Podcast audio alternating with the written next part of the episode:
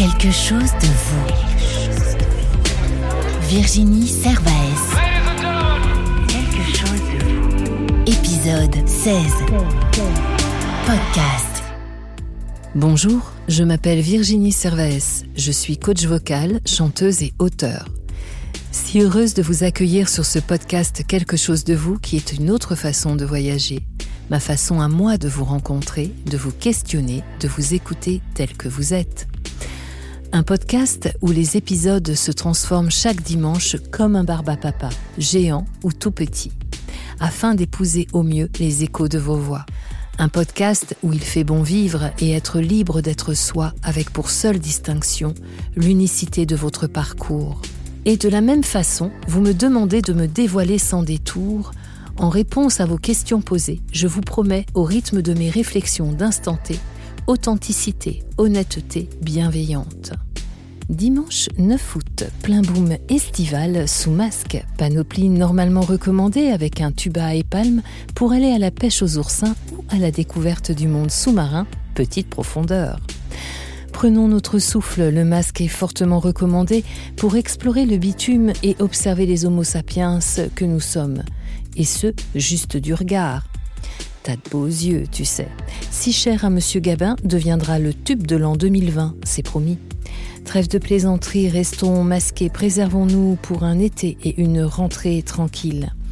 Quelque chose de vous fait escale aujourd'hui auprès d'une magicienne des langues, Justine Minard, que l'on ne peut que lire et trop rarement voir.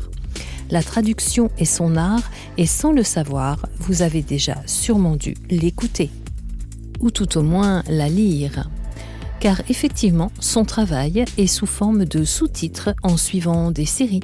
Je vous en dis plus tout à l'heure.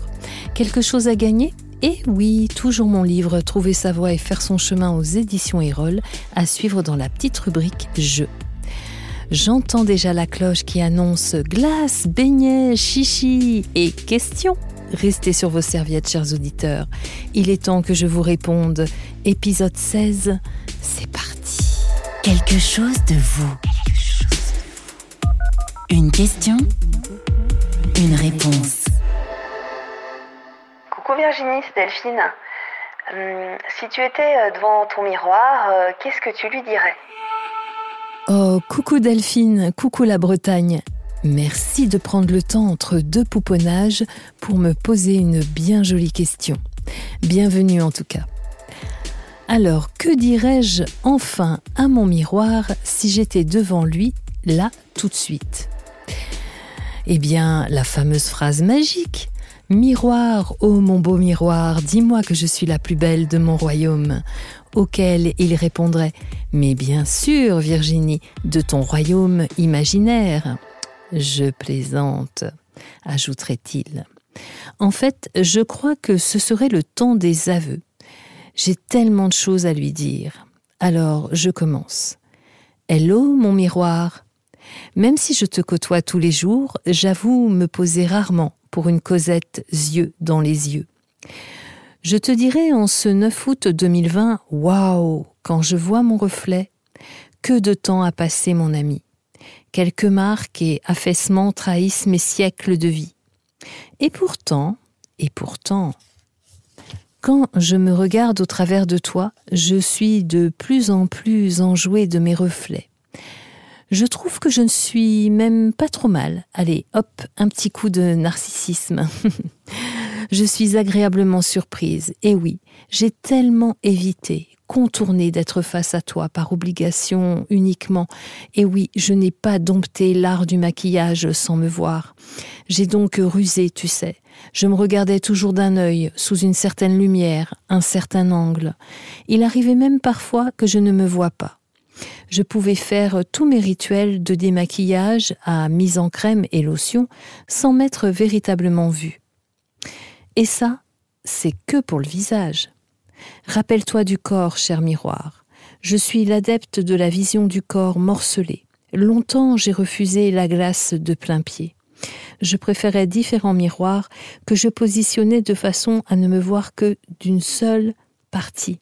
En tout cas, une seule partie à chaque fois. Et cela m'allait bien. J'ai toujours admiré les personnes qui pouvaient se mirer durant des heures en se répétant qu'elles étaient belles ou au top. Leurs miroirs doivent certainement leur répandre des compliments non-stop. Au fait, mon miroir, tu n'es pas muet par hasard. Car ceci expliquerait cela. Humour, humour, moi aussi j'en ai, tu vois. Je t'en ai tellement voulu des fois de ne pas me renvoyer l'image que j'attendais ou idéalisais. Bon, tout ce que je raconte relève d'une bonne thérapie et urgence en développement personnel. Euh, rassure-toi, aujourd'hui, ça va beaucoup mieux et puis j'ai déjà donné. Et, euh, puis, euh, quand je nous regarde, c'est avec bonheur. Et moi aussi, je passe un peu de temps maintenant devant toi. Rappelle-toi, ou rappelle-toi, ne serait-ce que même hier soir, nous discutons de tout. Là, c'est carrément pathétique, hein, ce que je livre. Alors, en tout cas, chère Delphine, sache qu'aujourd'hui, je lui dis Je m'aime. Je me fais même des clins d'yeux. Et même des rires se déclenchent. Quelques grimaces sont encore là, tenaces, mais elles m'amusent aussi, tout de même, au bout d'un certain temps. Donc, dernier aveu, ma Delphine. Je suis face à mon miroir et il me dit dans l'instant Tu peux être fière de toi, Virginie, de ta traversée. Et voilà, monsieur Ego est aussi passé par là. Et toi, Delphine, que te dit le tien? Nous échangeons vite, hein, à l'automne, à ce sujet.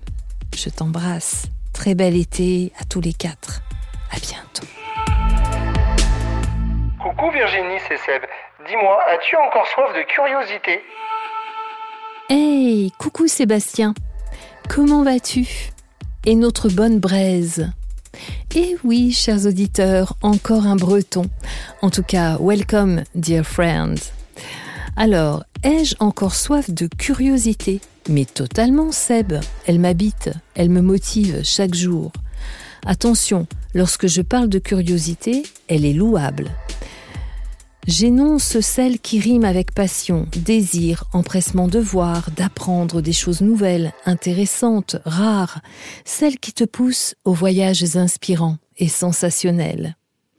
Car, à contrario, si l'on ne connaît pas ses limites, la curiosité peut être malsaine, indiscrète, source d'embêtement aussi, comme par exemple, un des exemples les plus connus est d'écouter aux portes ou l'empressement de savoir les secrets, de servir l'avidité, et ou de mener sur des chemins de l'addiction, d'où il sera très très difficile de faire demi-tour, et si l'on y arrive, nous y laisserons un bout de nous. Enfin, c'est ce que je pense. La curiosité, moi qui m'habite, pourrait avoir dans le sens où je la traduis, un jumeau, un mot jumeau que je nomme ouverture, car pour moi, être curieux permet de vivre des expériences, heureuses ou pas, enthousiasmantes ou décevantes, en tout cas toutes enrichissantes. Combien de fois n'avons-nous pas prononcé ces phrases Ah bah alors là, j'ai bien fait, j'ai bien fait de poursuivre ma curiosité jusqu'au bout parce que ça paie. Ou encore, pouf, contrairement à ce que j'attendais, ben le résultat il est bof. Et puis, moi, je trouve que bah, justement, ce type de phrase nous permet de nous repositionner en permanence sur nos attentes ou sur ce que l'on pensait trouver, curieusement. Et la déception est saine. Je compare aussi la curiosité ou tout au moins je, je la mêle à la créativité. Vous savez, celle des savants qui s'essaient à mille choses par pure curiosité au départ, curieux de connaître le résultat par la suite de leurs recherches, et ça je sais que c'est un instant tellement enivrant.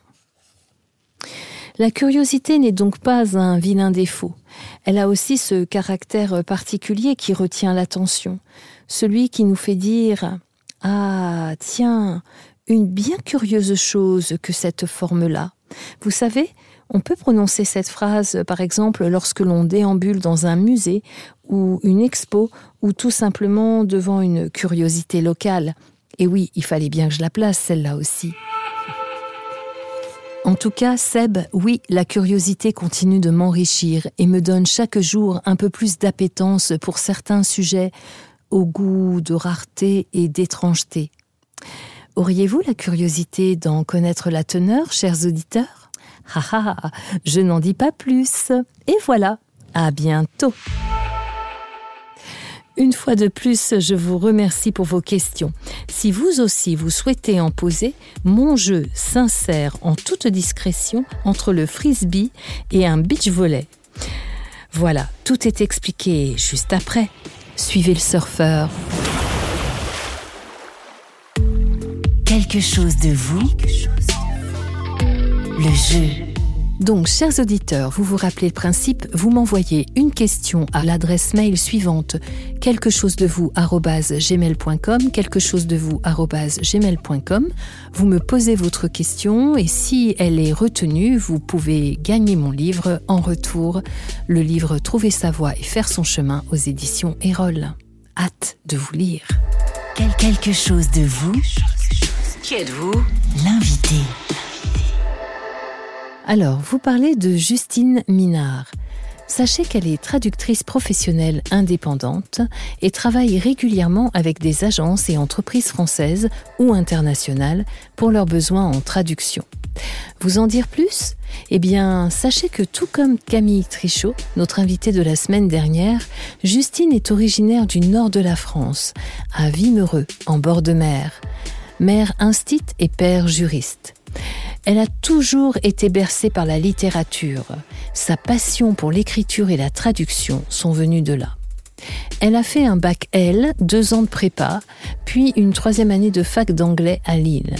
Un master 1, métier du lexique et de la traduction également. Une année de césure qu'elle passe à Galway, où elle enseigne le français à des étudiants auxquels elle aura essayé de communiquer son amour pour sa langue maternelle de façon ludique. Mais pas que. Ils avaient quand même des examens à passer. Par la suite, comme le précise Justine, les places sont chères pour entrer en Master 2 de traduction. Et donc, on ne l'intègre que sur concours. Qu'elle loupe la première année. Entre-temps, elle a un autre concours, celui de la traduction juridique et technique à Lille 3. Mais je vous rassure, c'est un an plus tard qu'elle aura en poche le concours de traduction audiovisuelle à Nanterre. Bravo Justine. Ces deux diplômes, en effet, lui permettent d'avoir des commandes éclectiques, car comme elle le précise, le travail et les clients sont un peu difficiles à obtenir. Aujourd'hui, elle peut aussi bien travailler sur des conditions de vente, des accords d'essai cliniques, des plaquettes pour l'hôtellerie et des vidéos qui vont de spots pour Pampers à des films et séries comme Netflix, Amazon Prime ou documentaires pour des chaînes françaises. Enfin, sachez que ces clients sont éparpillés dans le monde, qu'aucun projet ne se ressemble et de fait, les contraintes et les challenges sont chaque fois différents. Mais c'est aussi ce qui fait toute la beauté de son métier. J'ajoute que même si Justine fait partie, comme elle aime à le dire, du monde des traducteurs invisibles, elle est une jeune femme exceptionnelle, de bonté, de joie de vivre et d'un humour d'une rare intelligence. Elle est bien réelle et charismatique. Plus que tout, elle est passionnée par son métier, car il lui permet d'explorer et mettre en œuvre tous ses talents d'écoute, de compréhension, de mise en traduction dans une autre langue que la sienne maternelle. Elle jongle avec ce tout et avec brio. Elle nous livre chaque fois un spectacle hors pair et spectaculaire afin que nous comprenions et suivions une version originale mêlant la qualité des voix et la richesse des mots.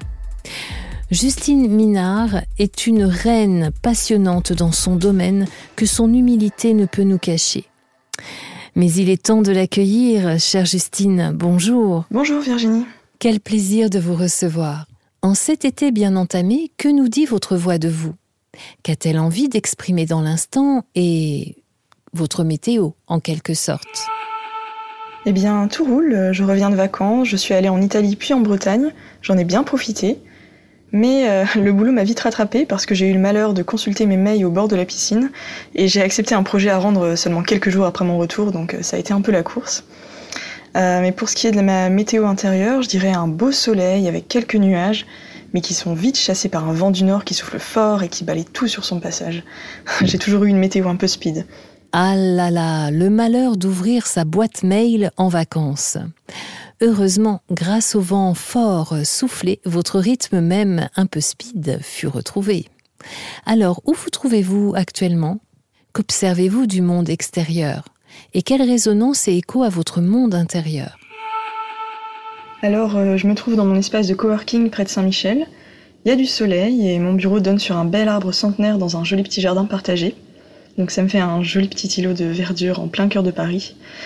Euh, je suis très contente d'être ici parce que la traduction est un métier très solitaire. Il y a beaucoup d'introspection, euh, on passe son temps à chercher ses mots, ses formulations dans sa tête.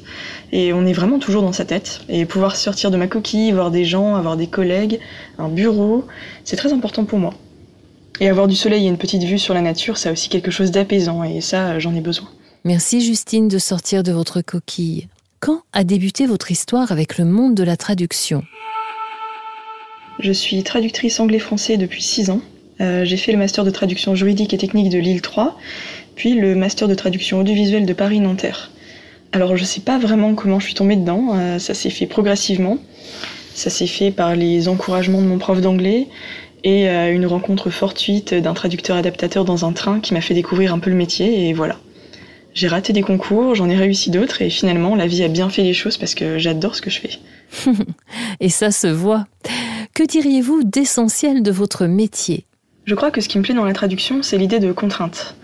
Alors je ne sais pas trop ce que ça dit sur ma santé psychologique, mais en tout cas j'aime le défi que présente l'écriture sous la contrainte avec des codes à respecter, des restrictions ou des obligations variées. Le théâtre ou les poèmes en rime par exemple, c'est une écriture sous la contrainte tous les jeux avec les mots, les anagrammes, les palindromes, euh, j'adore ça. Euh, je vais vous donner un bel exemple d'écriture sous la contrainte. Euh, Georges Perec est célèbre pour avoir écrit un roman entier sans utiliser la lettre E. Eh bien, figurez-vous que plusieurs traducteurs ont traduit ce roman qui s'appelle La disparition en anglais. Et alors, l'exercice, pour le coup, c'est encore plus complexe parce qu'ils doivent traduire le récit de Perec vers l'anglais, avec toutes les difficultés que ça représente déjà, et en plus, sans utiliser non plus la lettre E. Alors imaginez un peu le niveau du truc. Et euh, sinon, pour trouver quelque chose qui va peut-être plus vous parler, euh, prenez les chansons de, des dessins animés Disney. Alors je vous invite un peu à comparer le texte original de la traduction en français, moi ça me fascine. On retrouve le sens de la chanson, la prosodie, le bon nombre de pieds, la rime, euh, la fluidité des vers qui sont en plus jolis à l'oreille.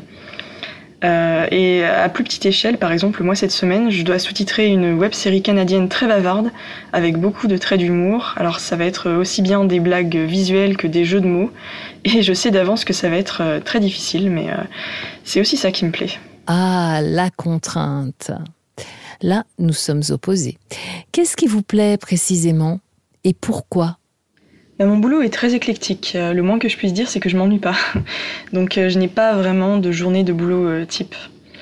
Mais j'ai travaillé par exemple sur des documentaires sur le basket, sur le cricket, sur le flamenco pour Netflix, des séries documentaires pour chasse et pêche. j'ai aussi travaillé pour la marque Pampers, où j'ai sous-titré des vidéos de parents qui changeaient les couches de leurs enfants.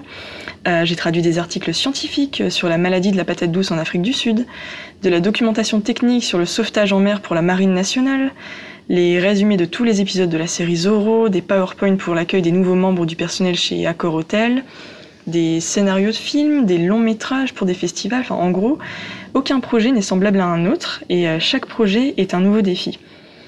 Je travaille avec des agences, des boîtes de production et quelques clients directs. Je prospecte, j'accepte des commandes, je livre les traductions et voilà, c'est moi qui gère mon emploi du temps. Alors, euh, par contre, c'est à double tranchant parce que ça veut dire que je peux m'aménager du temps libre, je peux partir en vacances quand je veux y aller à la salle de sport à n'importe quelle heure, mais ça veut aussi dire que je peux facilement me retrouver à devoir travailler le soir et les week-ends, et euh, dans mon cas, il faut que je m'impose des limites. La maladie de la patate douce en Afrique du Sud J'adore. Je savais même pas que ça existait. Quelle Wonder Woman vous faites? Alors oui, il est important de faire des petites pauses, Justine. Alors, question, quel est votre secteur favori? Ah, c'est l'audiovisuel. Même si je fais de la traduction de contrats, de conditions de vente, euh, des ordonnances de tribunal et tout ça, je préfère de loin l'écriture de fiction ou de documentaire euh, qu'offre l'adaptation audiovisuelle. Je suis spécialisée en sous-titrage, voice-over et traduction de scénario, et j'ai aussi fait un peu de doublage euh, d'animation. Alors je parlais des contraintes tout à l'heure, et la traduction audiovisuelle en présente des nouvelles. En sous-titrage, par exemple, selon le programme et la chaîne, on peut être limité à 36, 38 ou 42 caractères par ligne. Euh, il faut prendre en compte le confort de la lecture des sous-titres à l'écran.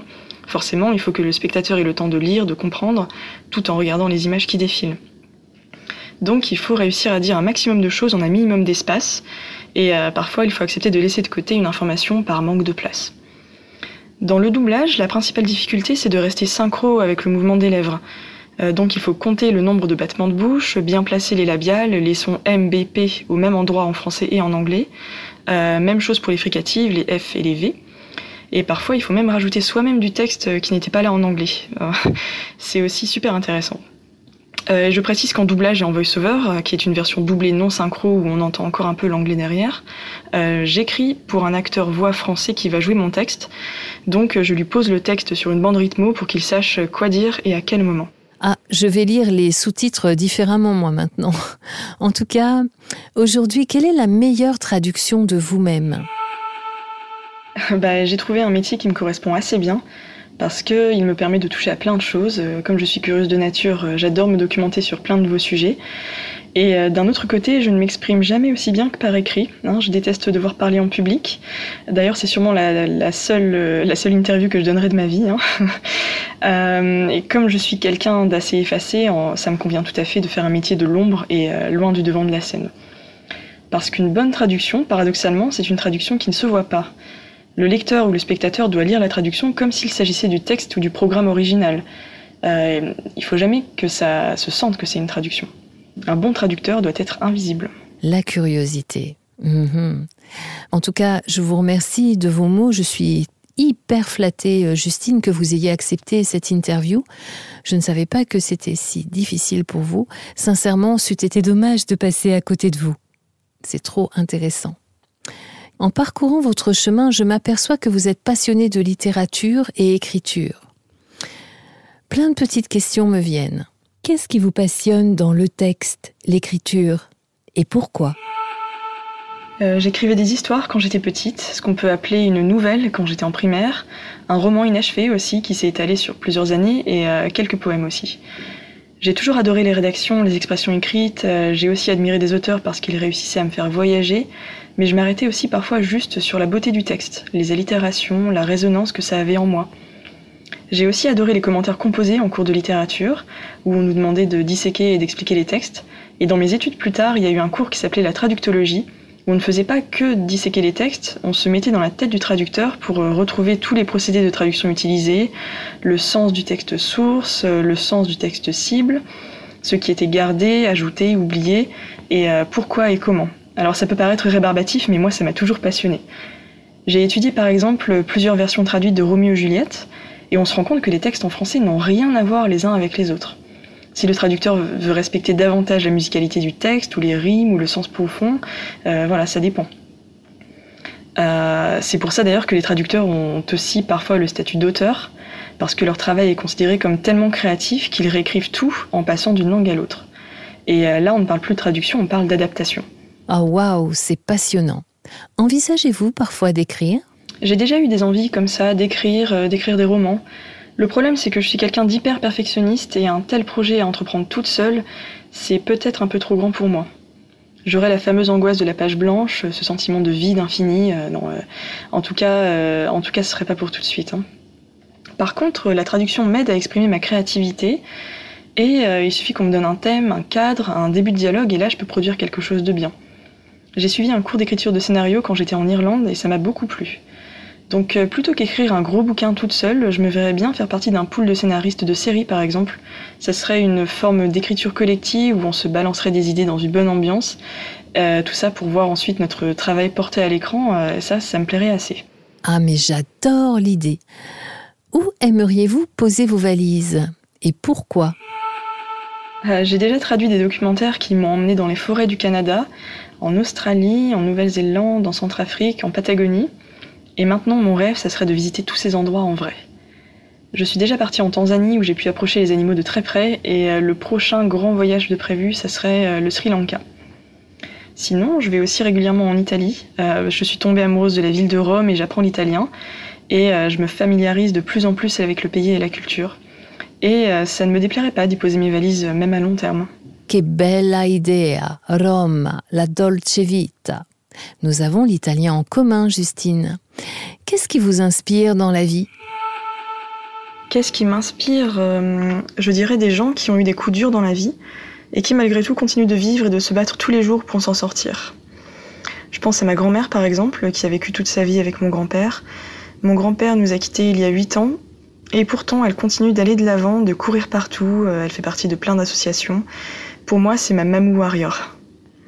Mon meilleur ami aussi, il n'a pas eu un contexte familial facile et il a réussi à bien s'en sortir et à faire un beau métier qu'il aime, tourné vers les autres.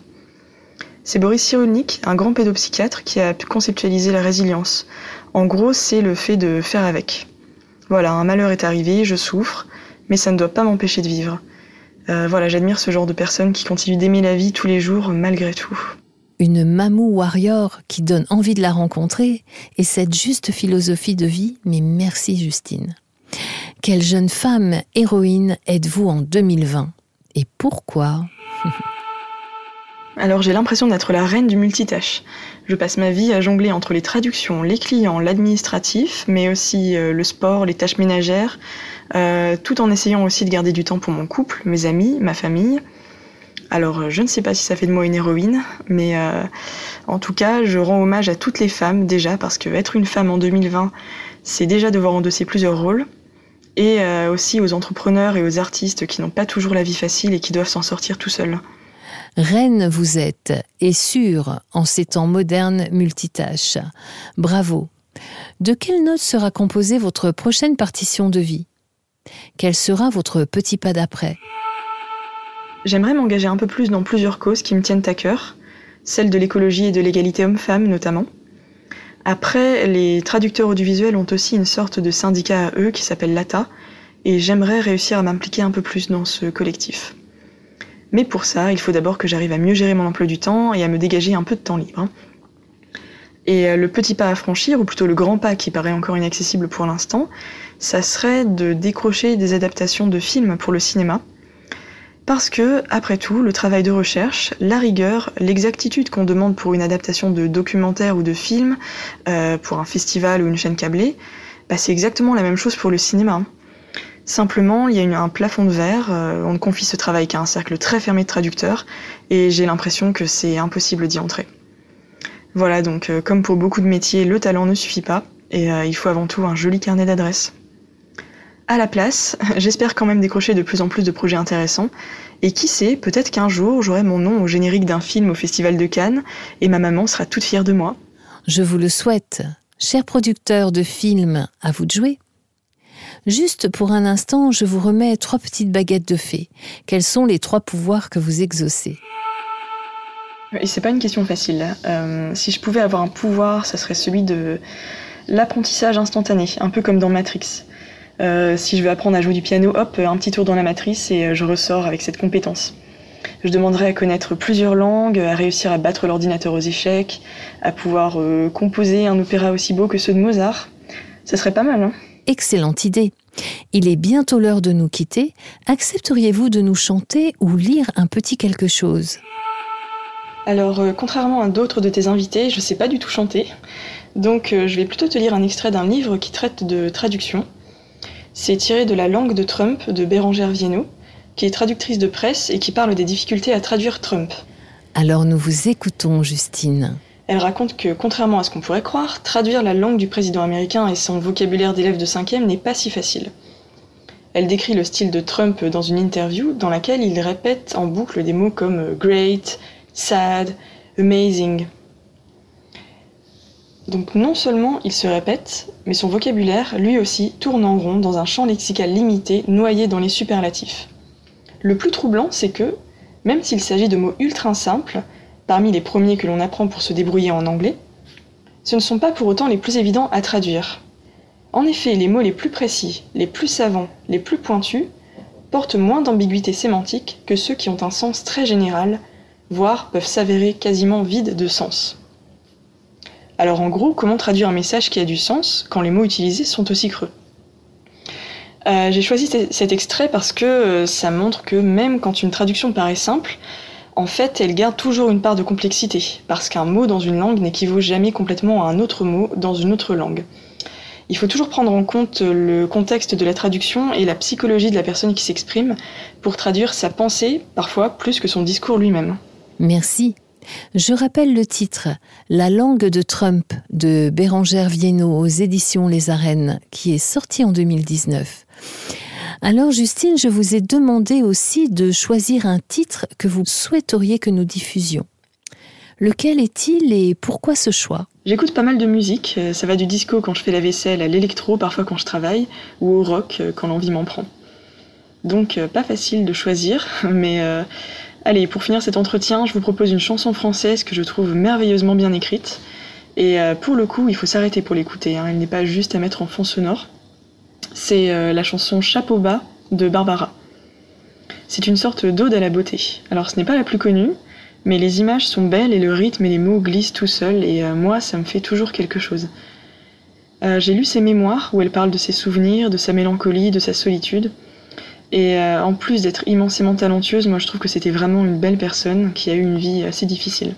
Ah, c'est sûr, Chapeau bas, Dame Barbara, une chanson sortie en 1964. Pour une fois, je n'étais pas née. Est-ce la main de Dieu, est-ce la main de diable qui a tissé le ciel de ce beau matin-là, lui plantant dans le cœur un morceau de soleil qui se brise sur l'eau en mille éclats vermeils.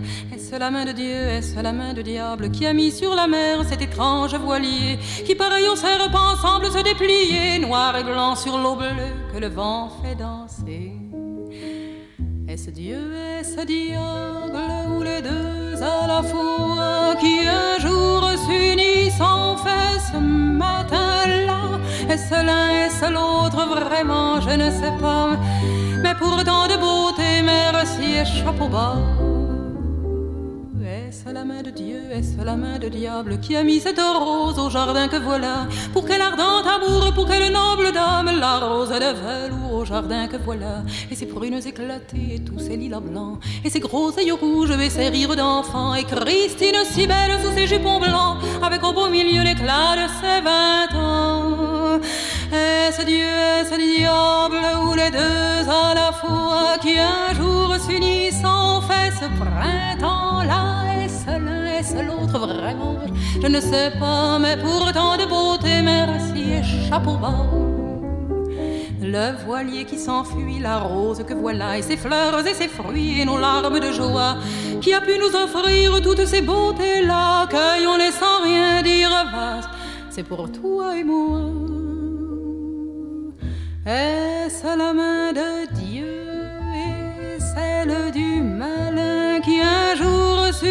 Sans croiser nos chemins. Est-ce l'un, est-ce l'autre? Vraiment, je ne sais pas. Mais pour cet amour-là, merci et chapeau bas. Mais pour toi et pour moi, merci et chapeau bas. Nous sommes généreux dans cette émission. Vous avez le droit à un deuxième titre, Justine. Lequel est-il et là aussi, pourquoi ce choix? La deuxième chanson n'est pas vraiment une chanson, c'est un morceau sans parole, mais qu'on entend dans le film Lost in Translation, qui est un film que j'adore. Et comme ça, on reste dans le thème. C'est euh, Girls de Death in Vegas. C'est un morceau doux et aérien qu'on entend au début du film, quand Bill Murray est dans la voiture et qu'il découvre Tokyo pour la première fois. Alors il est complètement perdu, euh, il voit ces buildings gigantesques et surtout il ne reconnaît rien, il ne comprend rien parce que tout est écrit en japonais. Et c'est un peu ça le thème du film. Les traducteurs sont aussi là pour connecter les gens, pour leur permettre de voyager et de découvrir une culture en créant une sorte de pont vers d'autres mots et d'autres repères. Et c'est ce qui fait toute la beauté de mon métier.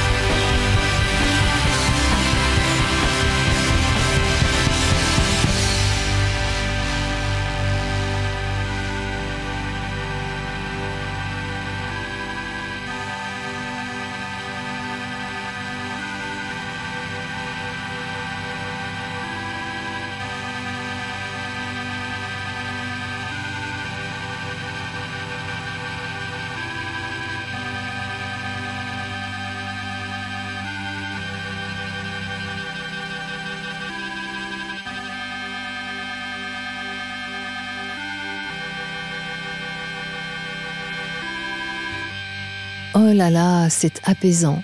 Merci de ce partage. Titre sans parole, ça fait du bien aussi. En tout cas, cela donne envie de revoir ou voir ce film. Pour rappel, nous venons d'écouter Girls de Death in Vegas, faisant partie de la bande originale de The Lost in Translation de Sofia Coppola. Eh bien, au revoir, chère Justine, et encore mille merci d'avoir fait le pas avec nous de poser votre voix. Vous voyez, vous trouviez ça un peu déroutant en vous demandant ce que vous auriez à nous raconter. Moi, je vous assure que c'était passionnant. Au revoir Virginie, merci. Chers auditeurs, je vous invite à être attentifs à tous les prochains sous-titres que vous lirez sous vos séries préférées et documentaires. Car derrière eux, ce sera peut-être Justine Minard qui se cache. Enfin, encore un message à tous les réalisateurs et producteurs de films qui m'écoutent. Pensez à Justine pour vos traductions. Cannes, c'est possible. Quelque chose de vous. Quelque chose à vous. Lire.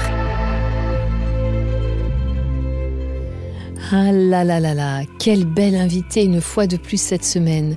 Une de nos invitées de nos univers artistiques cachés. Un bonheur mais il est l'heure de ma lecture.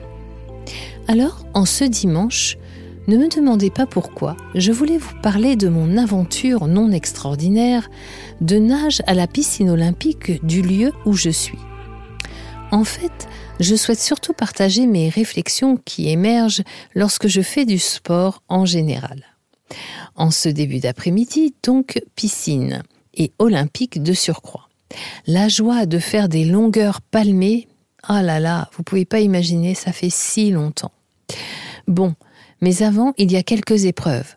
Hormis le maillot, une pièce qui te serre un peu trop, qui te colle, qui te tire, mais bon, c'est ton maillot de piscine.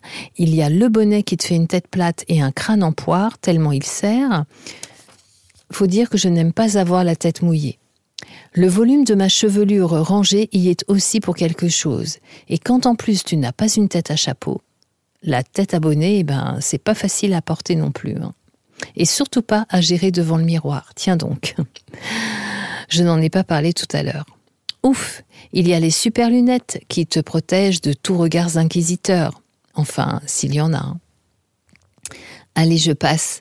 Je passe par les douches et là, d'un coup, je tombe nez à nez avec un Apollon grec sublime.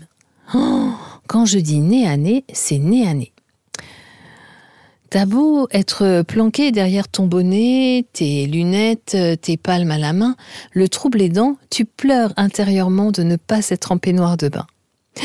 Tu pries également en te disant Bon, apparemment, il quitte la piscine puisqu'il est en direction opposée à la mienne.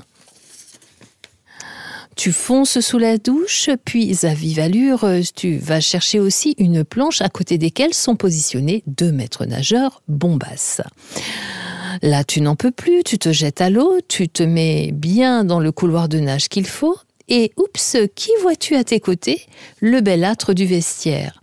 Inutile de vous raconter que lorsque je fais une longueur de 100 mètres, il en fait 10, et que chaque fois qu'il passe, me double, c'est sans un bruit car il file sur l'eau. Waouh en plus, à chaque fois, c'est une torture. J'aperçois un tatouage sous son bras gauche qui est visible uniquement que lorsque son bras se lève. Comme c'est beau. Je m'égare. En tout cas, je passe aussi sur la sortie de l'eau toute fripée, parce que là, j'attendais que tout le monde parte, sorte de la piscine. Bref, j'avais oublié à ce mot piscine d'accoler le mot olympique, qui signifie qu'effectivement tu ne vas croiser que des nageurs pro ou en club. Bref, j'ai du boulot encore. Quoique, je vous parle du malaise en maillot de bain euh, lorsque vous croisez un bel âtre, mais c'est guère mieux quand je cours ou trottine dans mon jardin et que les pompiers de Paris euh, passent en groupe, euh, là aussi à une très belle allure, très légère. Et, et là encore une fois, le temps que je fasse un tour, eh bien, eux, ils en font dix comme qui rigolent. Bon, allez, je dois vous laisser, j'ai un corps de sirène à trouver. Quelque chose de vous continue sa route estivale et s'octroie une pause le temps de l'Assomption. Et oui, nous vous retrouverons tout bronzé le dimanche 23 août.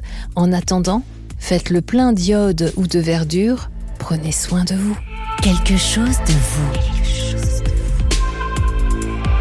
Podcast.